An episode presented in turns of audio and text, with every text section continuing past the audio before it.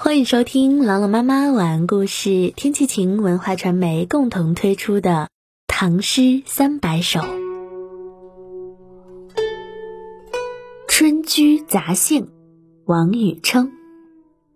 两株桃杏映离斜，装点商周赋史家。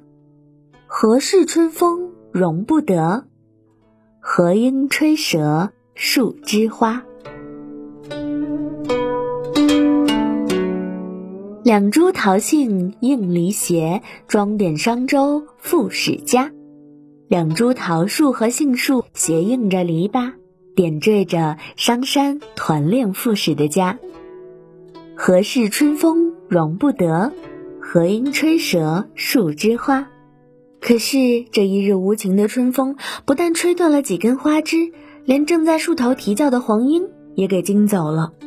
于是诗人责问春风：“你为什么容不得我家这点可怜的装饰呢？”你看，在这首诗里，诗人责问的是不是很没有道理呢？但正是这无理的责问，真切地表达出了诗人心头的恼恨，也反衬出了诗人对于那倾斜于篱前的桃杏与啼叫于花间的黄莺的深厚感情，曲折地反映出了诗人生活的孤寂和凄凉。同时呢，这个责问呀，还另有一个含义：灼灼桃杏和婉转的莺声，本是装点这明媚的春光的，而春风又正是召唤花开鸟鸣的春天的主宰。这有功无过的桃杏，装点了明媚的春光，却不为春风所容，正是隐喻诗人的遭遇。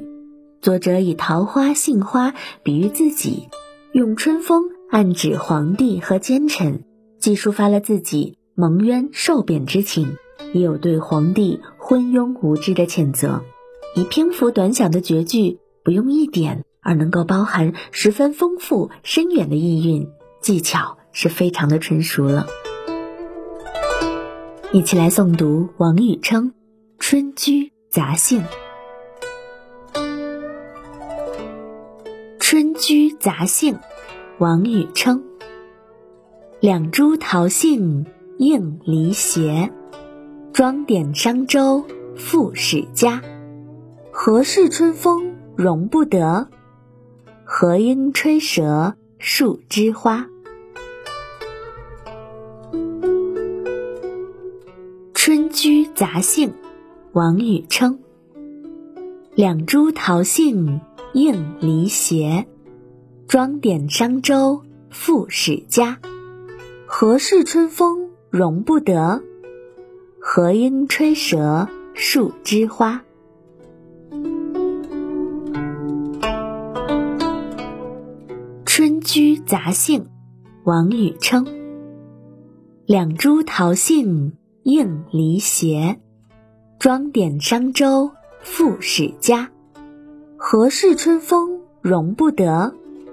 何应吹折树枝花？感谢关注《唐诗三百首》，我是朗朗妈妈，我在西安，天气晴。感谢收听，下期再见。